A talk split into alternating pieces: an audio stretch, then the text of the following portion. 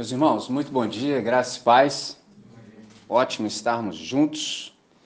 Eu quero chamá-los nessa manhã para nós lermos dois textos, um no Antigo Testamento e um no Novo Testamento. Os textos são exatamente esses: Salmo 86, o verso 5. Salmo 86, o verso 5. E carta de Paulo aos Colossenses, capítulo 3, o verso 13. Salmo 86 é um salmo de Davi. E Colossenses é da autoria do nosso irmão missionário Paulo. Com base nesse texto, eu quero conversar com vocês hoje sobre um dos temas assim que, na minha experiência assim falando, é um dos mais reincidentes e que se eu falar acerca dele durante toda a minha vida, vou ter assunto e público, sobretudo. São três, é uma tríade de temas. Por exemplo, contribuição, vocação e perdão, posso falar para o resto da minha vida que sempre tem alguém interessado. Contribuição, vocação e perdão. Hoje eu quero falar exatamente acerca de perdão. Nossa última conversa ah, de reação. Eu saí daqui extremamente tocado por tudo quanto eu tive oportunidade de experienciar. Confesso a vocês que levei dois dias para conseguir dormir, entendeu? Porque uma vez, há exatamente um ano, a gente teve uma experiência muito boa na nossa terceira celebração, e um de nós disse para o outro: Você tem a noção do que aconteceu aqui hoje? Então isso até ficou como uma expressão cunhada assim. Por exemplo, eu levei dois dias pensando assim, rapaz, você tem noção do que aconteceu hoje? Entendeu? Que o negócio, quem estava aqui presenciou sabe que foi de alta qualidade. Entendeu? Então é isso. Então hoje eu quero conversar exatamente acerca de perdão. Então para isso eu chamo para que vocês me acompanhem nessa leitura desses dois textos. O primeiro diz assim: Pois tu, Senhor, ou dependendo da versão que você usa, soberano, és bom e pronto a perdoar e abundante em benignidade para todos os que te invocam. Esse é o Davi no Salmo 86, o verso 5. Agora, Colossenses capítulo 3, o verso 13, na minha versão diz assim: Sejam amáveis e prontos para perdoar, jamais guardem rancor. Lembrem-se de que o Senhor os perdoou Portanto, vocês devem perdoar os outros. Vamos orar? Deus nosso Pai, muito obrigado por essa manhã, muito obrigado por essa hora, obrigado pela santa convocação a qual nós ouvimos e viemos com grande satisfação no coração e grande expectação. Satisfação porque fomos considerados dignos de ouvir a tua voz e virmos a tua reunião. E expectação, Deus, porque a gente sempre sabe que pode ser surpreendido pelo Senhor. E nesse momento não é diferente. Então, para tanto, a gente suplica que o Senhor possa efetivar um milagre em cada um de nós, de tal maneira que estejamos de fato aqui.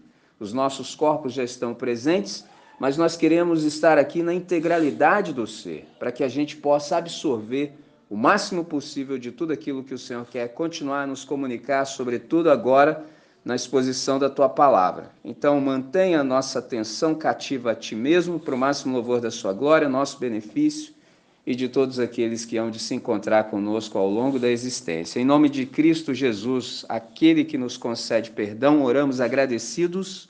Amém, Senhor. Amém. Muito bem. Primeiro texto fala acerca do quão bom o Senhor é, de quão presto ele é a perdoar, do quão abundante em benignidade ele o é para com todos aquele, aqueles que o invocam. Então aqui a gente percebe, Davi nos ensina que Deus é o Deus perdoador. E é interessante que você já sabe, nessa conversa longa que nós estamos travando, desde o princípio a gente está conversando acerca daquilo que é imprescindível para a vida de uma comunidade, mais especificamente esse ano, desde o início do ano, a gente está conversando sobre discipulado. Então, quais são as implicações disso, por exemplo, para a igreja? Você sabe que a igreja é a comunidade dos discípulos, entendeu? Igreja é, composta por aqueles que reconhecem a identidade de Cristo Jesus e por isso se prostram e seguem-no como pupilos, como estudantes. Então, que tipo de ambiente a comunidade, ou seja, a igreja dos discípulos deve ser? Se Deus que a gente imita, o Deus que a gente adora, é o Deus perdoador, a comunidade dos discípulos só pode ser também conhecida como uma comunidade de perdoadores. Qualquer coisa diferente disso está simplesmente errada e equivocada. Então, por exemplo, a gente está empenhado nessa busca de compreensão acerca do significado de perdão. Eu disse a vocês, reitero, esse, não gosto nem de chamar de tema, sabe? Porque é extremamente mais abrangente do que isso. É, como eu falo assim, é apequenar demais algo que é grandioso, entendeu? Ah, sempre que eu falo sobre, tem pessoas interessadas, sempre, sempre, sempre. Então a gente está buscando, por, por, exemplo, compreender o significado do perdão. E o que, que é perdão de saída? Perdão é um poderoso agente de cura divina para a alma. Perdão é um poderoso agente de cura divina para a alma. E o que é falar sobre perdão? Falar sobre perdão é falar sobre o primeiro movimento da Trindade. Você já sabe, já me ouve. Você sabe que antes de Deus criar, ele já contava com um grande problema. Porque você sabe que Deus é onisciente, logo ele sabe tudo o que é para se saber sobre tudo, todos, todo o tempo, o tempo todo, a exaustão. Isso é que é onisciência. Não há nada que Deus não saiba. Então, por exemplo, quando a gente não sabe disso, por isso que a nossa primeira pergunta ao ler Gênesis é: será que Deus sabia? Entendeu? Que a gente ainda pensa assim com categorias newtonianas, passado, presente e futuro. Então a gente acha que Deus está preso aqui. A gente ainda não discerniu que ele está em outra dimensão chamada Kairos. Nós é que estamos no Cronos. Deus não, Deus está no Kairos. É um eterno agora, já dizia o nosso irmão Santo Agostinho. Então Deus sabe tudo que é para se saber. Se ele sabe tudo que é para se saber, ele já sabia da rebelião. Se ele sabia da rebelião antes que ele criasse, ou seja, ele deveria tomar uma providência, que é exatamente o que significa a palavra providere, ver antecipadamente. Então ele precisava resolver o nosso problema antes de começar. Olha que coisa sensacional. E ele fez isso. É o texto caríssimo de 1 de Pedro, capítulo 1, versos 16 em diante. Então, ali é dito que o sangue de Jesus é conhecido com efeito, ou seja, com efetividade, que funciona desde antes da fundação do mundo. Porque você sabe também que Deus ele é santidade absoluta e nós, em Deus, temos o nosso habitat. Então, seria absolutamente impossível um Deus santo carregar em si pecadores. Os anticorpos da santidade de Deus deveriam nos expelir para a não existência. É mais do que morrer. Entendeu? Que morrer é uma coisa, deixar de existir, ou seja, desexistir, é outra coisa. Então, como é que Deus resolve isso? Entendeu? Resolveu-se a partir do sangue de Jesus. É aquela ideia que eu lanço mão de uma licença poética para que você possa imaginar uma conversa na Trindade. Pai, Filho e Espírito Santo, num santo arrazoamento, Pai diz: Vamos criar. Terceira pessoa da Trindade, Espírito Santo, diz: Eles vão se rebelar eles vão seguir o adversário. E quando isso acontecer, sendo nós o seu habitat ah, existencial, eles terão que ser lançados para a não existência. Segunda pessoa da Trindade, o filho, que efetivamente participava da conversa, diz: Pode criar que eu pago, eu sustento. Por isso há um perdão que sustenta o universo, há um perdão que viabiliza toda a criação. Qual é a ideia disso? Antes que Deus dissesse haja luz, ele disse haja cruz. Porque se Deus não tivesse dito na eternidade haja cruz, antes de dizer haja luz, não haveria possibilidade de criar e nem de se sustentar e fazer a manutenção de toda a criação. Então, quando ele criou, ele já havia, por antecipação, resolvido o que havia para se resolver na eternidade. E aí precisava de efetividade no tempo e no espaço. Por isso, a crucificação. A cruz é uma coisa e a crucificação do Calvário é outra. Então, a crucificação do Calvário é como se fosse. Hum, Deixa-me achar aqui a palavra. É um cenário, entendeu? É um cenário, mas já aconteceu na eternidade e precisava ser manifesto na história. É um negócio sensacional, é lindo. Quando você compreende isso, por isso, no momento apropriado, Jesus disse: está consumado. Então, falar sobre perdão, nesse sentido, é falar sobre esse primeiro movimento da Trindade. É falar sobre a graça de Deus. O que é a graça de Deus? Quando a gente participa, pelo menos, de uma escola bíblica dominical, você vai ouvir alguém dizendo que graça é um favor imerecido. Está correto, mas assim, nem arranhou a superfície, entendeu? Muito embora, digo de novo, esteja correto, mas apequenou, entendeu? E graça é uma disposição favorável no coração da Trindade para fazer o bem a toda a humanidade a partir do sacrifício aceito de Jesus de Nazaré. Esse é o ponto. Então, por isso que pessoas que às vezes não sabem absolutamente nada de Deus, estão ainda em rebelião, experimentam coisas boas de Deus e também sabem fazer coisas boas. Isso tem um nome, chama graça comum ou graça comunitária. É essa que possibilita que todo ser humano faça o bem e também possa resistir ao mal. Olha que negócio interessante. Por exemplo, você se lembra de Caim? Deus disse a ele, naquele evento, num culto muito mal feito, que terminou em morte, entendeu? Que, aliás, guarde isso. Todo culto mal feito termina em morte, entendeu? E Deus disse para o Caim e falou com ele: o pecado jaz à porta, mas a ti cumpre dominá-lo. Olha que interessante, olha a adversativa. O pecado jaz à porta. A ilustração ali, a ideia do texto original no hebraico, é de um animal feroz, pronto para te devorar, pronto para te dar o bote, mas a ti cumpre dominá-lo. Traduzindo, a graça de Deus, até mesmo para que todos, todos, todos, todos, os pecadores resistam ao mal. Então, se alguém se entregar é porque quis. Por isso que a melhor coisa que alguém pode dizer quando comete um ato dessa magnitude é dizer que eu fiz porque eu quis. Você tem que admitir isso. Fiz porque quis. Porque há graça suficiente para a gente resistir à maldade. Então é interessante que uma vez que a gente tem esse pano de fundo para que a nossa compreensão seja maior, a gente se dá conta do seguinte. Me lembrei, grande dramaturgo da língua inglesa, britânico, William Shakespeare, ele falou o seguinte: eu não posso escolher como eu me sinto, mas eu posso escolher o que fazer a respeito. Lembre-se que a gente está conversando acerca de perdão. Então, viver nesse planeta caído, marcado pela rebelião, em meio aos rebeldes, em algum momento vai dar problema. Então, nesse sentido, eu não posso, me eu não posso escolher como eu me sinto em relação, por exemplo, ao que as pessoas fazem comigo, entendeu? Mas eu posso escolher o que fazer a respeito. Interessante isso. Então, há alguns benefícios que a gente pode experimentar quando a gente aprende acerca de perdão e quando a gente conjuga o verbo perdoar. Por exemplo, conjugar o verbo perdoar livra-me do nivelamento à maldade e ao malvado. De novo, conjugar o verbo perdoar, livra-me do nivelamento à maldade e ao malvado. Porque o mal como pessoa, ele não existe. Observe o que eu disse, o mal como pessoa não existe. O que existe são os malvados e a, malva e a maldade. Então, desses, o diabo é aquele ente em que o mal mais se manifesta. Ponto.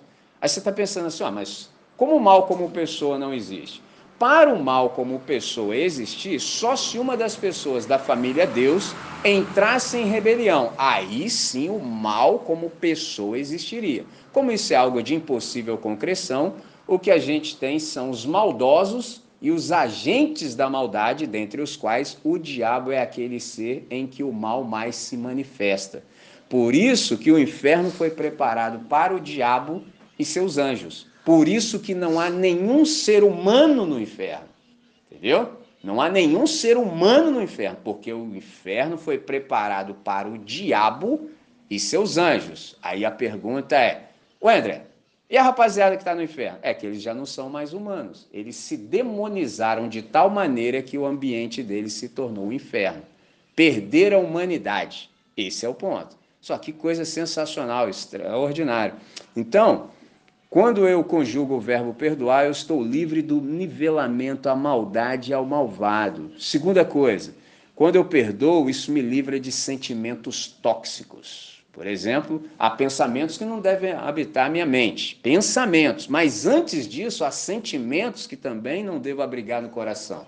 Todas as vezes que eu conjugo o verbo perdoar, eu me livro desse tipo de sentimento tóxico, ou seja, aquilo que Jesus jamais sentiria. Então, o segredo da nossa vida é exatamente esse. Começou a sentir uma coisa assim que Jesus não sentiria? Procura o seu ambiente de reflexão e oração e fala com Deus. Fala, Senhor, extirpe isso aqui de mim, porque se isso aqui não sair de mim, ato contínuo vira pensamento. E se eu não resolver no âmbito dos pensamentos, vai virar ação. E aí eu vou cometer uma grande infração contra ti, em primeiro lugar. Isso não é bom. Terceira coisa, quando eu conjugo o verbo perdoar, eu estou livre de ser alguém definido pelo meu passado. Porque quando alguém peca contra nós, isso atrapalha a nossa vida e você que estava vivendo no presente, daí para frente você fica aprisionado no passado. Alguma coisa vai te trazer a memória e isso impede, por exemplo, o fluxo da sua vida. Quarta coisa, eu, quando eu perdoo, quando eu conjugo o verbo perdoar, eu estou absolutamente livre para seguir em frente. Eu continuo no fluxo, porque o meu negócio agora é ficar no gerúndio existencial missional. Eu estou indo, mas se eu não conjugo o verbo perdoar, eu paro. Entendeu? E aí eu começo a ficar estagnado e fico vivendo apenas de lembranças ah, do passado. E aqui um dilema se estabelece, porque sempre em algum momento a gente pensa assim, mas assim, o cara pecou contra mim, isso vai ficar desse jeito mesmo? Por exemplo, vai ficar tudo desse, de, de, dessa forma? É assim que o senso comum pensa. Por exemplo, na última vez que nós conversamos aqui na reação, por pelo menos quatro vezes eu citei um refrão: seja o que for, Jesus já pagou. Esse é o refrão da nossa vida, irmão. Seja o que for, Jesus já pagou. Então alguém já assumiu a dívida. Essa é a boa notícia do Evangelho. Jesus já pagou o que havia para ser ah, ah, quitado. Então, João 19,30, ele bradou: Está consumado, tetelestai. Eu gostaria que você lançasse mão da sua imaginação isso me fez lembrar do Einstein, uma mente brilhante assim que o século anterior produziu. Einstein disse que um raciocínio lógico pode te levar de A a B, enquanto a imaginação pode te levar a qualquer lugar. Então, interessante. Imagine-se, por exemplo, que você foi açoitado, torturado, humilhado e morreu abandonado.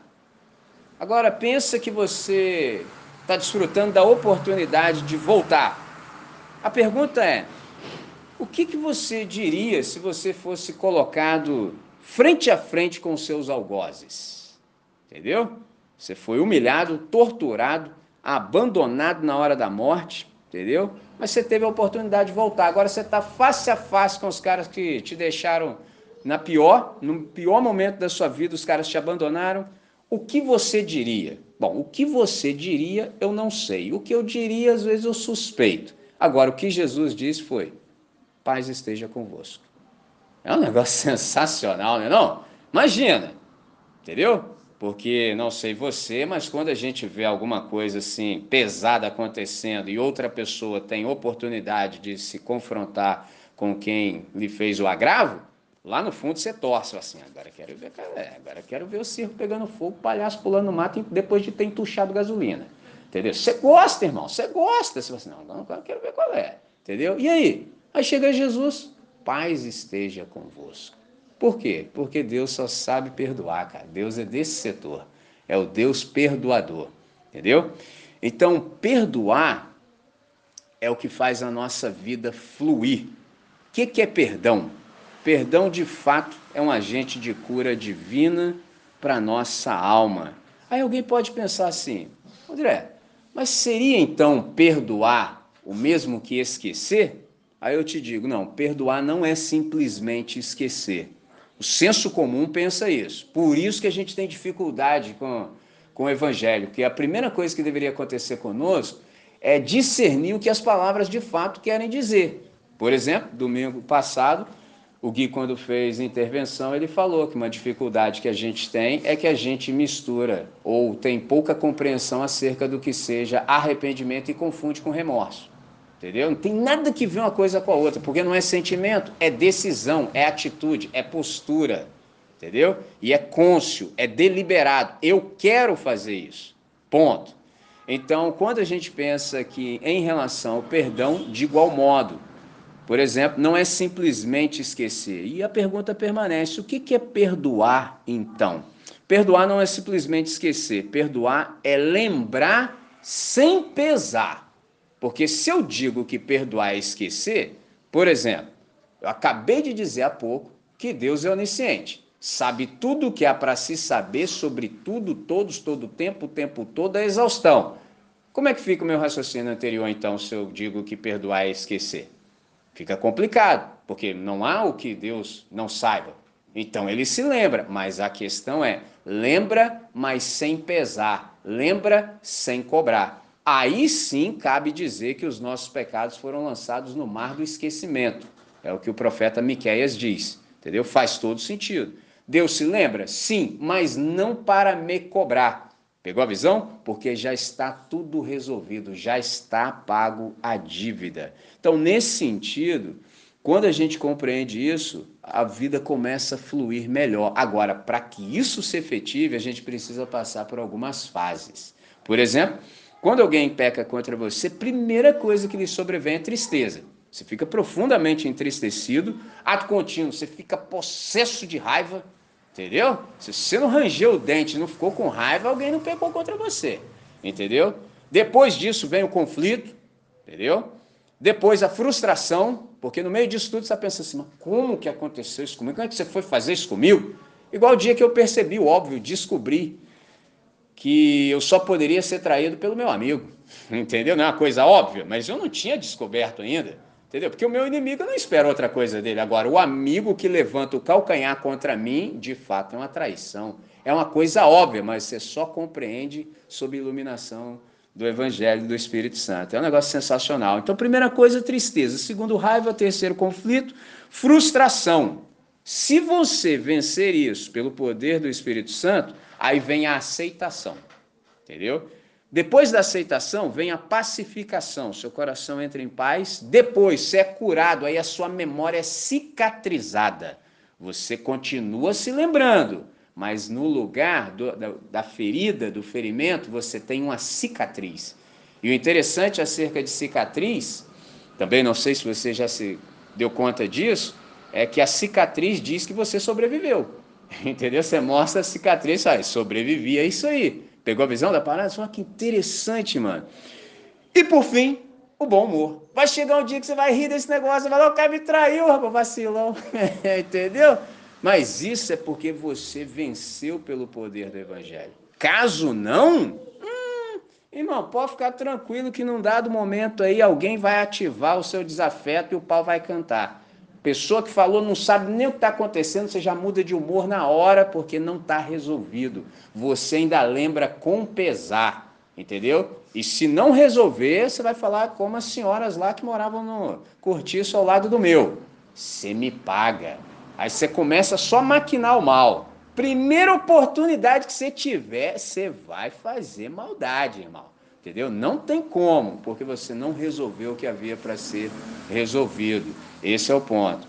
Então, perdão, a gente também precisa saber que ele é unilateral. Guarde isso. Nós vamos falar ainda mais nos encontros que virão, mas por hora, retenha isso no coração. Perdão é unilateral. Eu prestei atenção na canção que nós entoávamos, Pai Nosso, e vocês sabem que ela é oriunda da oração modelo, do Senhor e dominical. E há um momento em que a gente ora lá falando acerca de perdão. Nós vamos pedir perdão ao Deus perdoador porque nós estamos imitando em sua forma de perdoar. Então a gente também pede, Senhor, perdoa as nossas dívidas assim como temos perdoado aos nossos devedores. E ato contínuo. O que, que significa? Que o perdão ele é unilateral. Observe que no texto não está dito assim, ó. Assim como nós temos perdoado aqueles que nos pedem perdão. Você leu isso no texto? Não está escrito isso. Nós temos perdoado aqueles que nos têm ofendido. O que está escrito aqui? Independente se ele me pediu ou não, meu negócio é perdoar. Se ele não me pediu perdão, ele tem que perder o tempo. Ele é que ficou estagnado, mas eu segui em frente. Eu estou resolvido. Então, se ele pecou contra mim hoje e só me pediu perdão daqui a 20 anos, perdeu 20 anos, irmão, porque eu segui em frente. Esse é o ponto. E nem sempre a gente se dá conta disso e não vive à altura disso. Porque aí a gente fala assim, eu vou perdoar, o Carvalho também me pediu perdão, e vai ficar nessa daí, todo mundo estagnado. Pegou a visão? Perdão é unilateral. O que, que é perdoar? Perdão e perdoar é uma questão de decisão. Então, quando a gente discerne isso, a gente precisa se lembrar também que perdoar propicia um novo começo. Perdoar nos proporciona um novo começo. Guarde isso. Aí você pergunta assim, André, tá indo bem, tá maneiro, mas assim, e quem não perdoa? Bom, ah, quem não perdoa, enquanto a gente não perdoa, a ofensa continua existindo como um trauma para nós. Por exemplo, hoje a maioria de nós agora, absoluta que está aqui, consegue compreender essa ilustração. Vocês devem se lembrar da época do long play, o LP, entendeu? Você ia lá, pegava o disco, tirava da capa, colocava, ó, a mecânica. Pegava a agulha, entendeu? Se não fosse automático, colocava lado A. Aí corria o lado A. Cabia ali em média, no máximo uns 40 minutos. Lado A. Aí você tinha a experiência de ouvir o lado A, terminava, se fosse automático, voltava, você ia lá, virava, colocava de novo e agora vamos ouvir a primeira do lado B. É uma experiência que nem no CD a gente já não consegue ter mais. Porque tinha todo o lado A, você ouviu, pô, maneiro disso, cara. Aí agora vamos ver como é que é o lado B. Primeira do lado B. Hoje em dia não há mais essa possibilidade. Mas você sabe que se não cuidasse muito bem do long play, ele poderia se arranhar. E quando arranhava, tipo assim, acabou o disco. Não seguia mais em frente. Esse é o ponto. Isso é um trauma na nossa vida. É a mesma vibe. Você não passa daquilo ali. Todo dia bate ali, ó. Entendeu? Enquanto você não perdoar, não resolver o que há para ser resolvido, você vai ficar nisso aí para sempre. Entendeu? Porque perdoar nos possibilita um recomeço. E quem não perdoa continua vivendo esse trauma, a ofensa continua ativa. Esse é o ponto. A boa notícia do Evangelho é que a gente experimenta sempre, todo o tempo, o tempo todo, essa transformação na nossa mentalidade. Então, perdoar, na verdade, é encarnar a graça de Deus. Isso me faz lembrar de um irmão que eu respeito muito, procuro aprender o máximo que posso. Ele morava em Buenos Aires, gostaria muito de tê-lo conhecido assim, mas ele já foi convocado à glória com o Senhor, que é o René Padilha. E olha o que ele diz acerca da comunidade dos discípulos, que ela deve ser uma comunidade dos perdoadores. Ele fala assim: a igreja nasceu para ser a comunidade encarnacional, ou seja, muito mais do que uma proclamação verbal, nós somos a mensagem encarnada, a gente tem um ministério encarnacional. Se nós somos a comunidade dos perdoadores, espera-se que de fato nós saibamos todo o tempo, o tempo todo, conjugar o verbo perdoar. Isso é imprescindível para a nossa vida. Por exemplo, eu tive a oportunidade de participar ah, do sepultamento da vovó do Gui, a senhora Hebe, e dentre as coisas que eu disse no pouco tempo que eu tive, foi que nós estamos, por exemplo, construindo algo enquanto passamos pela existência. E quando a gente tem a oportunidade de perceber que a nossa vida está caminhando para o seu fim, pelo menos quatro perguntas são importantes, são as mais importantes da existência. Primeira pergunta: quando você sabe que seus dias estão se findando? Onde estão as pessoas que eu amo?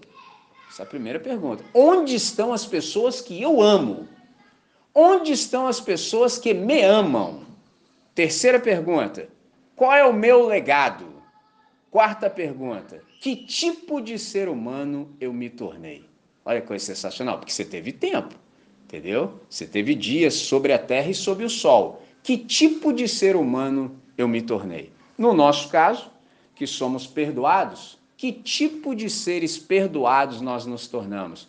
O quanto nós nos abrimos à graça de Deus para que Deus pudesse fazer o seu trabalho de modo que quando os nossos olhos se fecharam aqui desse lado, a gente falou: Poxa, fluiu a minha vida, hein? Porque deve ser muito estranho chegar no final da vida, dar uma olhada e falar assim: meu irmão, o que, que eu fiz aqui? Entendeu? O que, que eu fiz aqui? que eu vivo? O que, que eu desenrolei aqui no planeta? Eu não faço ideia do que seja um troço desse, cara. Entendeu? Deve ser um negócio horroroso.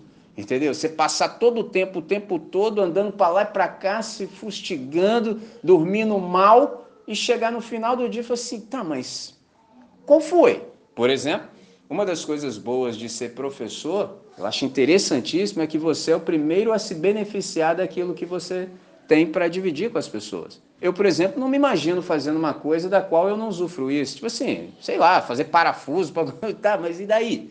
Entendeu? Eu não sei o que é isso, entendeu? Eu não posso nem ficar dando exemplo porque eu não sei, eu não conheço, só em tese, entendeu? Então, por exemplo, quando nós tivermos mais passado que futuro, a pergunta é: que história nós vamos contar? Que história nós vamos contar quando a gente tiver mais passado que futuro? Eu, por exemplo, em relação às pessoas que eu converso no Colégio Batista, eu tenho mais passado do que futuro em relação a elas. Entendeu? Eu já cheguei no planeta há mais tempo. Entendeu? Agora, quando os meus dias se findarem, que história eu vou contar? Mas antes disso, agora mesmo, eu sempre penso isso: que história eu estou contando? Entendeu? O que, que eu estou construindo? Desde o momento, assim, por exemplo, como se dizia lá na roça, desde quando eu me entendo por gente?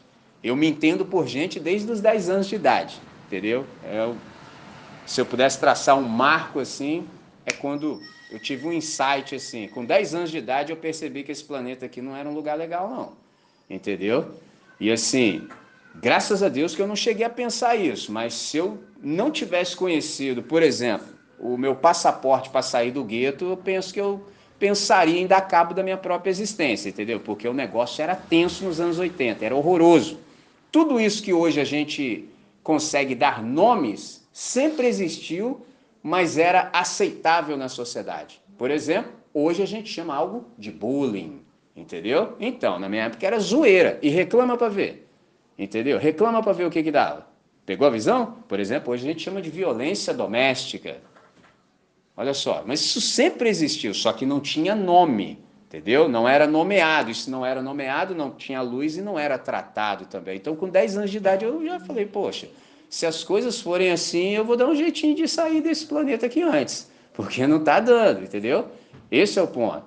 Então, que tipo de história nós estamos contando?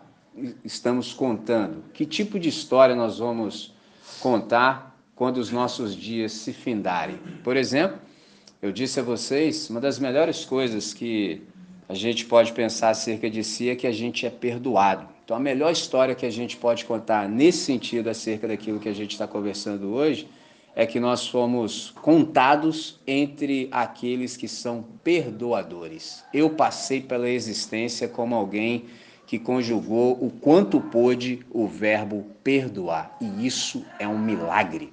Você me pergunta, por que, que é um milagre? Há um irmão nosso, que já nos precedeu, cujo nome era João Calvino. Esse era um gênio. O camarada era genial. Olha o que ele disse acerca de desejo, acerca de querer. Querer é humano. Querer o que é mal é próprio da natureza decaída, mas querer o que é bom é próprio da graça. Então, quando você, num planeta que está marcado pelo sofrimento, sendo você um pecador, está escolhendo fazer o bem, está escolhendo conjugar o verbo perdoar, é porque a graça já está atuando em você, sobretudo a graça especial. E ela faz com que a nossa coleção de desejos seja transformada. Observe isso. A nossa coleção de desejos é transformada. O que, que isso significa? Que eu não mais quero o que todo mundo quer. Todo mundo quer o que todo mundo quer, mas como eu sou do time dos perdoados, eu já não quero mais o que todo mundo quer. E como todo mundo quer o que quer, às vezes eles cismam de passar em cima de mim para obter o que eles querem, é a qualquer custo. Pegou a visão? Porque eles querem esse negócio assim, não importa o que eu tenho que fazer, passo até por cima. Ó, oh, e numa dessas aí, os caras me, me fazem mal. Só que eu sou de outro time agora. E como a minha coleção de desejos está transformada e também está sofrendo transformação todo o tempo, eu consigo, pela graça de Deus, conjugar o verbo perdoar. Então, o perdão, ele oferece uma possibilidade de recomeço. Recomeço a partir de quê? Recomeço a partir de uma memória cicatrizada e curada. O que, que isso quer dizer? Que não há mais mágoas, não há mais as tatuagens do ressentimento. Isso aqui é fenomenal. Olha que interessante. Sentir algo ruim já é ruim. Imagina ressentir. Caramba, irmão, não dá não. Entendeu? Sentir uma coisa que não é boa é horroroso. Imagina ressentir. Esse é o problema. E quando nós não conjugamos o verbo perdoar, ainda tem mais. É o mesmo que você beber veneno e esperar que o outro morra. Isso é ressentimento. Poxa, já foi ruim lá no passado. Entendeu? Não sei nem quanto tempo já passou e você revitaliza isso ressentindo. É uma coisa horrorosa. Entendeu? A gente desperdiça muito dia exatamente com isso. Por isso que a boa notícia do Evangelho é exatamente essa: perdoar proporciona uma memória limpa. E aqui a gente se dá conta também que o padrão de Deus é elevadíssimo. Se eu pudesse dar uma nomenclatura, eu chamaria de a matemática do amor. Você sabe que o Senhor nos concita, Mateus capítulo 18, entre os versos 15 a 22, a perdoarmos 70 vezes 7. E aí eu só falei matemática só para a gente ter uma noção, porque o Pedro quis tirar uma onda com Jesus. Isso aqui é extraordinário, entendeu? O Pedrão pensou com as categorias que lhe eram pertinentes, falou esse negócio de perdão e falou assim: aqui na nossa cultura, quando a gente faz uma parada três vezes, fica maneiro. Então já vou meter logo o dobro e mais um, que eu vou tirar uma onda com o Senhor. Ó, oh, a ideia do cara. Senhor, até quantas vezes perdoarei meu irmão? Eu acho maneiro assim o kamikaze e perguntar as coisas para Jesus, cara. Eu não sei vocês, mas quando eu vou perguntar uma coisa para Jesus, só de eu pensar que ele é Jesus, eu já penso mais assim umas 500 mil vezes. Porque assim, a resposta virá, irmão. Comigo não vem, entendeu? Muitas coisas assim eu aprendi, sabe? Que meu modelo é Jesus, mas tem coisas que só ele consegue fazer, porque ele não tem, por exemplo, a afetação que eu tenho, ele não tem resquício de pecado que eu ainda tenho, então eu não sei a medida de certas coisas. Então ele consegue, eu não consigo. Então, por exemplo, várias vezes pessoas me falam coisas, eu ouço. E fica por isso mesmo, porque eu não consigo responder, não sei se eu vou responder, vou passar do limite, eu vou queimar o filme de Jesus. Então é melhor eu sofrer agravo. Pegou a visão? Agora ele não.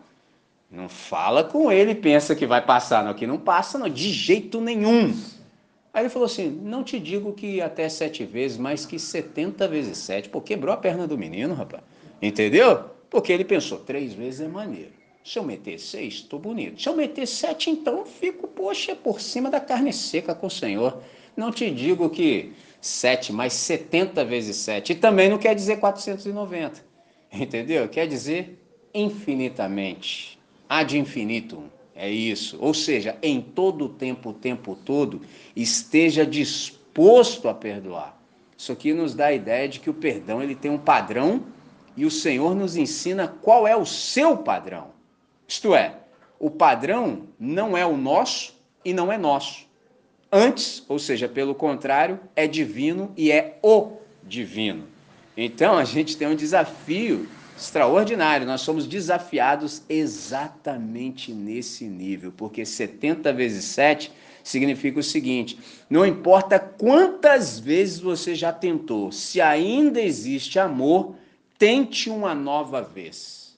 Não importa quantas vezes você já tentou, se ainda há amor, tente uma nova vez. Não disse tente outra vez, não é tente uma nova vez, porque ninguém experimenta um dia novo para fazer tudo de novo. Você experimenta um dia novo para fazer tudo de modo novo. Eu fiz ontem, não obtive sucesso. Farei hoje de uma outra maneira. Olha que negócio sensacional. E você tenta, se não flui, faz de novo outro dia. Esse é o ponto. Então é preciso que nós nos lembremos, por exemplo, o que o Pedro disse. Aí ele aprendeu. 1 de Pedro, capítulo 4, verso 8, a parte B, ele diz assim que o amor cobre uma multidão de pecados. Como é que isso aqui se aplica a nós? Se você é um neonascido, se você já recebeu a graça especial de Deus, o que é graça especial de Deus? Essa que nos coloca prostrado aos pés de Cristo Jesus, reconhecendo que de fato Ele é o soberano. Se você é um neonascido, já recebeu graça especial de Deus e perdão, portanto, você está eternamente comprometido a ser um imitador do Deus perdoador em todos os seus relacionamentos interpessoais. Ou seja, em outras palavras, você precisa repetir o mesmo gesto de misericórdia e graça em todos os âmbitos da vida, seja no trabalho, seja no ambiente escolar, seja no ambiente familiar. É o que nos engloba. Temos trabalho, temos ambiente escolar para aqueles que estudam ou até mesmo participam efetivamente como professores, etc. E também no âmbito familiar, no qual nós pertencemos. E aí, quando a gente se depara com isso, eu listei algumas perguntas que são poderosíssimas. Eu até fiz questão de listá-las para que eu não me esquecesse de nenhuma. São perguntas perscrutadoras, perguntas que nos revelam a alma. Então, o desafio que nos, se nos apresenta é exatamente esse: que a gente tome essas perguntas para nós e que a gente permita que elas possam nos estimular uma reflexão honesta acerca de nós mesmos. Quatro perguntas. Primeira delas: qual é o aspecto mais difícil da sua experiência de pedir perdão? Quando é a sua vez de pedir perdão, qual é o aspecto mais difícil? Por que, que eu estou te falando isso? Me lembro de conversar com uma pessoa em uma clínica pastoral e ele falou assim: essa pessoa peca contra mim e eu não me lembro de uma única vez que ela tenha me pedido perdão na vida. Eu falei: é, irmão, pensa isso aí, hein? Difícil. Por isso, eu volto a pergunta para nós. Qual é o aspecto mais difícil da experiência de pedir perdão?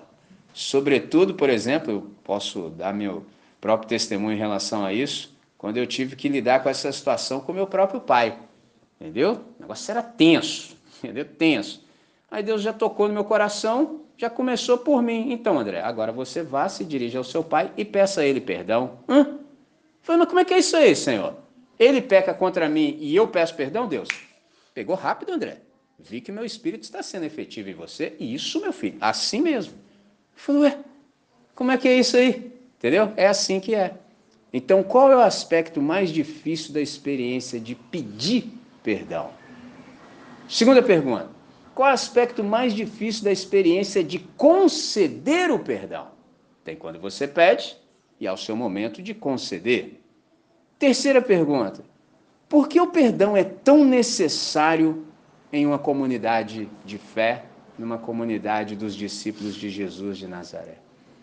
Quarto, mas não menos importante, como você descreveria a alegria de ter sido perdoado?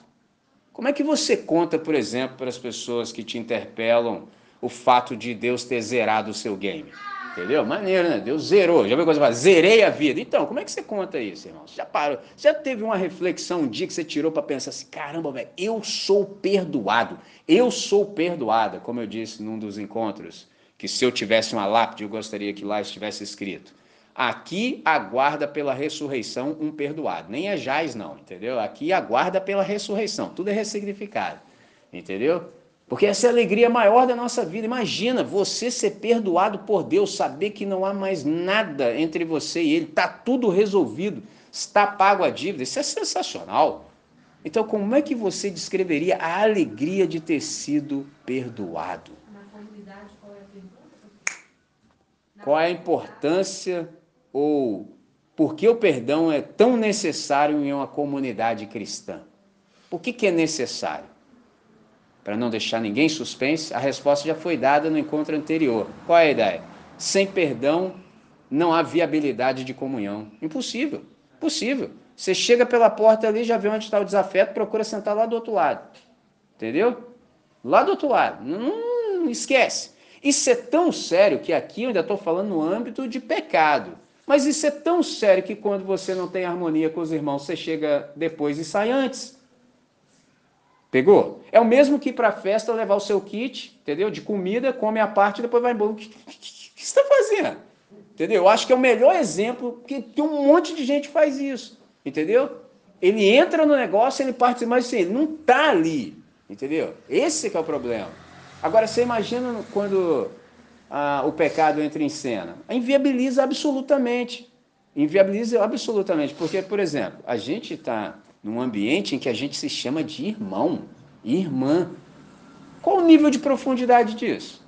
Então o pecado inviabiliza esse tipo de comunhão. Porque se você quiser ficar de bom dia, boa tarde, aí, como é que tá, aqueles papos lá trivial, isso aí é tranquilo, falando de efemeridades, entendeu?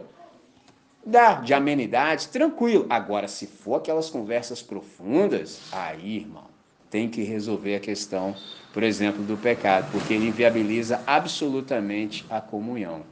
como é que tudo isso se aplica à nossa vida? Me lembrei de um irmão, eu me deparei com essa citação há algum tempo e sem dúvida para mim é uma das melhores que eu já ouvi na vida em relação ao perdão. Tertuliano de Cartago, lá do passado, ele disse assim: Se queres ser feliz por um instante, vingue-se. Se queres ser feliz por toda a vida, perdoe. Ponto. O dia que eu encontrar algo melhor do que isso, eu cito, porque eu ainda não encontrei. Se queres ser feliz por um instante, vingue-se. Use a graça de Deus contra o Deus da graça e produza uma desgraça. Vingue-se, maquine o mal para o próximo, entendeu? Quando ele der a oportunidade, você vai lá e fala, desgraçado, achou que ia ficar assim? Maldito. Aí, pronto. É por um instante. Agora, se você quiser ser feliz, entendeu? Porque feliz tem que ver com o evangelho. Aí você precisa entrar no time daqueles que conjugam o verbo perdoar como uma decisão consciente do coração. Então, por que, que eu disse assim? Porque nós somos do time daqueles que lidam com a realidade a partir da experiência da fé. Observe, nós somos do time daqueles que lidam com a realidade a partir da experiência da fé. Numa frase curta, eu acabei de dizer que nós não somos nem negacionistas, nem escapistas. Nós lidamos com a realidade. A realidade é essa aí, entendeu? Não tem como maquiar, não tem como negar, não tem como escapar. Então eu vou em frente e enfrento. Agora, como eu enfrento? A partir, por exemplo, da minha experiência de fé. E na minha experiência de fé, o meu modelo máximo é um Deus perdoador. Então eu estou nessa para imitá-lo também. Então isso aqui requer de nós, por exemplo, muita decisão, entendeu? É uma decisão que você toma consciente. Então, por exemplo, eu me lembro a primeira vez que eu falei acerca disso, falei que nós precisávamos de coragem para decidir. Você precisa ser muito corajoso, cara. Entendeu? Você tomar uma decisão, você precisa de coragem, porque decisão envolve um corte, é uma cisão. Alguma coisa vai ter que sair, você vai precisar fazer uma ruptura, entendeu? Então, por exemplo, às vezes a gente é do time da acomodação e dos covardes, e a gente não quer tomar decisão. E eu me lembro uma vez, a primeira que eu falei isso no estudo na EBQ, rapaz, tem uma galera que me olhou fuzilando, nervoso, deu um debate lá fora, até que, sei lá, quase um mês depois, o pessoal voltou. Poxa, rapaz, na verdade, aquilo lá que você falou, você tinha razão. Eu falei, mas eu acabei de dizer que eu não queria ter razão, eu quero é ser feliz. Porque essa era a frase. Falei na EBQ assim, você quer ter razão ou você quer ser feliz? Pronto, já começou a confusão. Já começou a confusão, só falei a frase, você quer ter razão ou quer ser feliz? Rapaz, levaram um mês de debates. Um mês. Aí voltaram para mim e disseram assim: é, na verdade você tinha razão, mas eu falei que eu não queria ter razão, pô, entendeu? Eu quero é ser feliz, rapaz, é simples. Mas quando você começa a pensar nisso, é igual a questão que eu falei aqui, ó, debate. Diz para mim, quem quer perder um debate? Quem? Ninguém, irmão. Então, quando você entra já com esse coração de que eu tenho razão, mano, esse negócio não vai dar bom no final. Não tem como dar bom. Não tem. Mas se você quiser ser feliz, aí você vai por outro caminho. Você vai pelo caminho do Senhor. Então, nisso aqui, a gente precisa de muita educação emocional, porque a gente precisa ser capacitado pela Trindade para poder, de fato, com efetividade, conjugar o verbo perdoar. E isso faz com que a gente tenha os nossos caminhos desimpedidos, desobstruídos, de modo que a gente possa seguir em frente sem interrupção no fluxo. Então, eu disse há pouco, que é extremamente necessário ter coragem, porque envolve, por exemplo, renúncia. Então, por exemplo, a qualidade de vida que às vezes a gente tanto almeja está exatamente na renúncia que a gente não faz. Pegou? A gente até almeja uma determinada qualidade existencial, mas a gente não abre mão de nada, a gente não renuncia absolutamente nada e por isso a coisa não flui. Então, o que acabei de dizer tem uma gravidade assim extremamente profunda. Eu disse há pouco também que é extremamente necessário ter coragem para escolher, para decidir e, sobretudo, para escolher o que é bom. Então, é uma questão de decisão. Então, como nós estamos abençoados com essa nova identidade, a gente está livre exatamente para seguir em frente. Então, nenhum de nós, por exemplo, que já se rendeu a Cristo Jesus, está fadado a repetir os erros, por exemplo, dos nossos predecessores, a gente não está fadado a repetir ah, os equívocos da nossa família, nada disso, nada disso, entendeu? Eles têm a história deles e nós temos a nossa e nós podemos escrevê-la juntamente com a Trindade, sobretudo quando a gente conjuga o verbo perdoar. Então, perdão, na verdade, ele é fundamental. Por que, que o perdão é fundamental e essencial? Porque não se erige absolutamente nada sem perdão. Então, enquanto nós não perdoamos, a ofensa existe como um trauma para nós. E aí, o passado, ele nos rouba muita energia.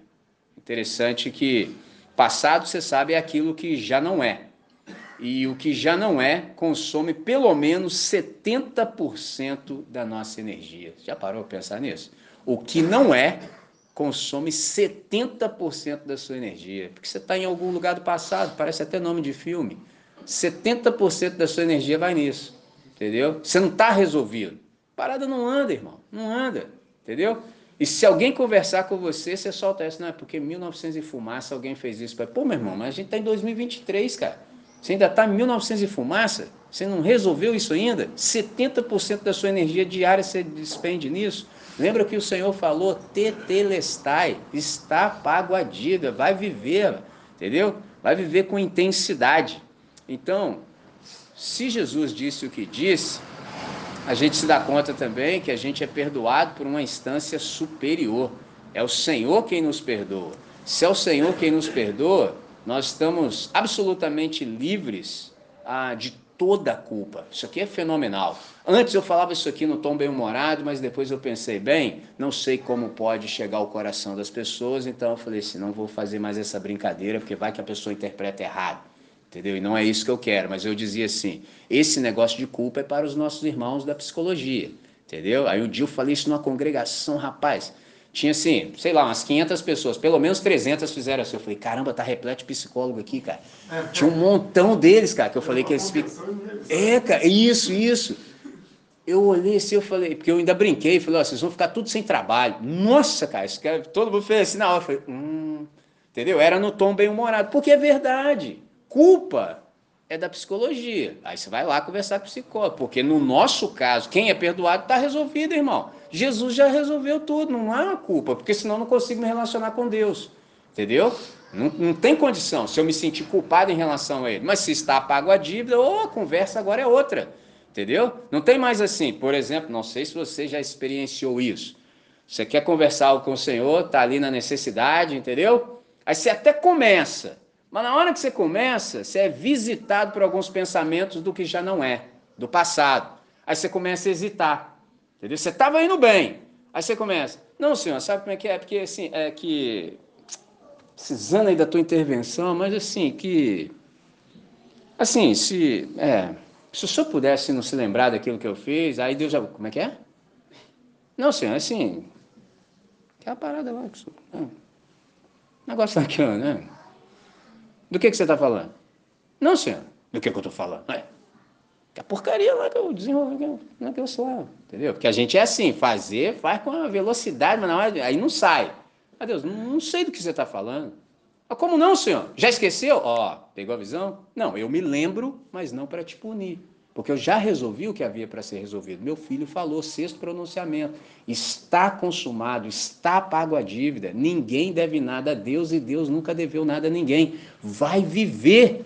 Simples assim. Mas até isso entrar em nós, irmãos. Entendeu? Está tudo revelado. Está aqui, ó, tudo revelado. Entendeu? Quanto tempo a gente já está conversando sobre isso? Mas não significa que isso já ganhou concreção histórica em nós, não significa que isso já encontrou um espaço no nosso coração e não significa necessariamente que a gente já vive isso. Porque se a gente viver isso, a gente se torna ousado em relação a Deus. A gente conversa com Deus mesmo, entendeu? A gente conversa com Deus na categoria que nós estamos agora. Senhor, eu sou um perdoado. Nosso relacionamento está restabelecido. Sensacional, Deus. Eu quero saber o que só tem para hoje. Vamos, ó. Mas caso não seja assim, aí o adversário já vem com vapor quente, entendeu? Que ele gosta disso, entendeu? Você está aí nessa ousadia, ó, Você está nessa ousadia aí, todo serelepe, mas você já esqueceu o que você fez ali no oculto, né? Você acha que. Aí rapidinho você já murcha na hora. Esse é o ponto. Entendeu? Esse é o ponto. Nós somos perdoados. Está tudo resolvido. Nosso passado está liquidado. Exatamente assim. Então, se eu sou perdoado e sou livre de toda culpa, eu também estou reabilitado para concordar com aquilo que é bom. Mesmo eu tendo dito essa série de coisas maravilhosas, pode ser que em algum lugar do nosso ser ainda encontre espaço para uma adversativa. Aí você pode falar assim, André, você falou assim que quando eu sou perdoado, eu também sou livre de toda a culpa, eu estou reabilitado para concordar com aquilo que é bom. Mas assim, e aquilo que não é bom e eu, na minha impotência, não posso mudar? Que tem essa parte. Tem essa parte também. Eu posso concordar com o que é bom. Mas e aquilo que não é bom e eu sou impotente em relação a não posso fazer nada? Bom, se você não pode fazer nada, irmão, você vira as costas e segue em frente. Simples assim. E não tem nada que ver com, por exemplo, ser omisso, ser inconsequente, ser negligente. Não. Você pode, irmão? Não. Então por que você está se inquietando? Entendeu? É que você está se achando mais do que você realmente é. Você não pegou essa, não? Entendeu? Quem é você? Você pode? Não. Então por que você está se inquietando? Tem alguém que pode.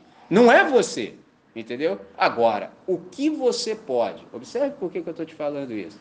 Porque como a gente ainda tem pecado, a gente inverte as coisas sempre para a gente ter um subterfúgio para não fazer o que realmente deve ser feito. Então você se ocupa com aquilo que você não pode fazer absolutamente nada em detrimento daquilo que você pode. Esse é o ponto. E nisso as coisas só vão passando. E você sempre vai ter argumento. Entendeu? É igual, por exemplo, um disco punk que eu ouvi e sei que meu amigo Ganso também conhece. Replicantes. Aí tinha um disco que todos nós tínhamos, entendeu? O mesmo disco. Todo mundo ouviu o mesmo disco. Aí depois eu achei um outro disco, que nem era tão bom quanto o primeiro. Mas nesse segundo disco tinha uma música que eu, eu levei anos para entender, cara. O cara era punk, aí ele falou assim: resolver os problemas do mundo é coisa de vagabundo. Eu falei, como assim, cara? Cara, eu levei anos para entender. Aí é exatamente isso que eu conversei com vocês. Porque, cara, olha quanto problema tem no mundo. Entendeu? Quando você cisma de resolver os problemas do mundo, você tem uma grande desculpa para não fazer nada. Porque você não dá conta de resolver os problemas do mundo. Agora eu te pergunto: quem te chamou para resolver o problema do mundo? Onde está escrito isso na revelação? Tu estás comissionado a resolver todos os problemas do universo. É igual os caras assim que gostam de uma megalomania. Deus nos colocou aqui para ganharmos a cidade. Eu falei, então estou de férias. Fica à vontade aí, irmão. Ó, férias coletivas. Pô, para com isso, cara. Para, rapaz. Papo furado. Resolver os problemas do mundo é coisa de vagabundo. Aí você tem uma grande desculpa para não fazer nada. Entendeu? Agora, quando você entende que você não foi chamado para resolver todos os problemas, mas que você pode dar uma contribuição imediata, aí você vive de modo responsável. Pegou a visão? Então, em relação àquilo que você não pode fazer nada, você simplesmente vira as costas e vai embora. Não está no seu campo de atribuição. Essa é a palavra que a gente aprendeu do domingo passado, não é isso? É isso. O que me compete? Está dentro, irmão? Então, tudo que tiver as mãos, faça conforme as tuas forças. Porque para sepultura, para onde você vai, não tem obra, não tem ciência, não tem indústria, não tem nada. Então o que tem para desenrolar, irmão? Desenrola agora, mas que está dentro do seu âmbito, está dentro da sua vocação. O resto não te compete. Simples assim. Então, eu só não posso mudar o que não é em mim. Aí a chapa esquentou agora. Percebeu? Porque até então está tudo fora. A gente está conversando o que está fora e só não há possibilidade de mudança aquilo que não está em mim. O que, que isso quer dizer? Que em mim tudo é absolutamente passível de transformação, porque eu sou um ser de transformações infindáveis. Traduzindo, quando você vê um monte de besteira no mundo, você fala assim: Deus, ali não estou eu por causa da tua graça. Porque se não fosse o Senhor, eu era o primeirão a estar encabeçando aquela fila ali, ó. Entendeu? Eu era o primeiro, porque assim, eu já sei algumas coisas sobre mim. Então ali só não estou eu por causa da tua graça. E ao invés de eu ficar apontando o dedo para meus irmãos, vou fazer o seguinte, Senhor, vou pegar esse dedo, vou fazer um ciclo aqui imaginário no chão, vou me colocar dentro dele e vou orar assim, Senhor, faz em mim o que deve ser feito. Hum, entendeu? Ah, se a gente fizesse essa oração com intensidade, porque geralmente a gente sempre pensa no outro. Por exemplo, você já deve ter ouvido em algum lugar pessoas, eu ouço isso bastante, pessoas, sei lá, ouvem um tipo de mensagem, já, lembra, já logo lembra do outro. Fulano de tal tinha que estar tá aqui. Não, irmão, era você que estava aí, é contigo. Cara de aço, entendeu? Esse é o ponto, tá tudo ao contrário. Só não é passível de ser mudado aquilo que não está em mim. Qualquer coisa que você olhe e mexa com você no sentido de você falar, que coisa deplorável. Então, fale, Senhor, cuide disso em mim, porque o negócio é em você, irmão, não é fora de você. Porque se você inverter essa perspectiva, você vai continuar com a grande desculpa para não ser transformado pelo Senhor. Então, estou me esforçando aqui para terminar conhecendo onde eu estou, fico olhando no olho de vocês, vocês são cara de aço, entendeu? Fico falando, fala mais, fala mais. Mas por hoje, eu creio que é o suficiente. Eu vou chamar a galera para fazer um som. Só quero dizer uma coisa e depois disso a gente ora. Quero dizer que há uma relação intrínseca entre perdão e transformação. Só como assim? É porque a graça que aceita é também a graça que transforma. A graça que perdoa é também a graça que santifica. O que, que isso significa? Que ser perdoado sem ser transformado é o mesmo trocar de roupa sem tomar banho. Não faz sentido, irmão.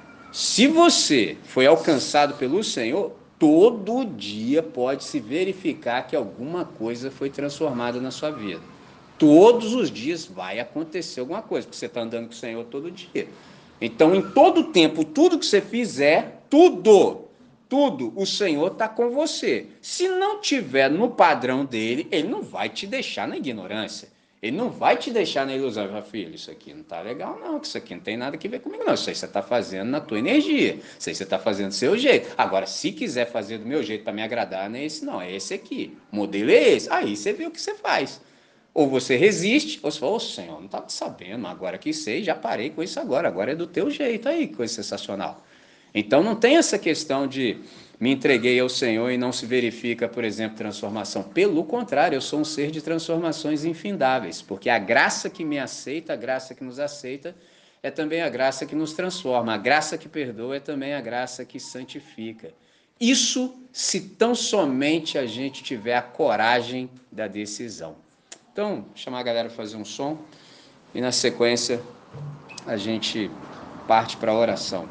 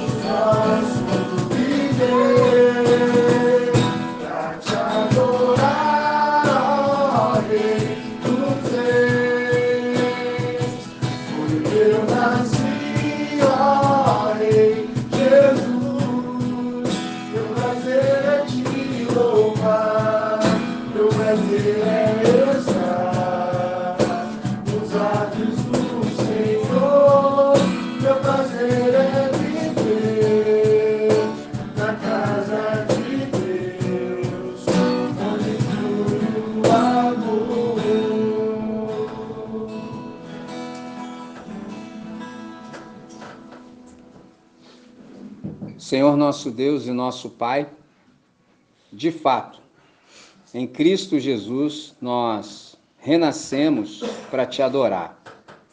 E adoramos um Deus perdoador. Então significa que nós somos imitadores do Senhor.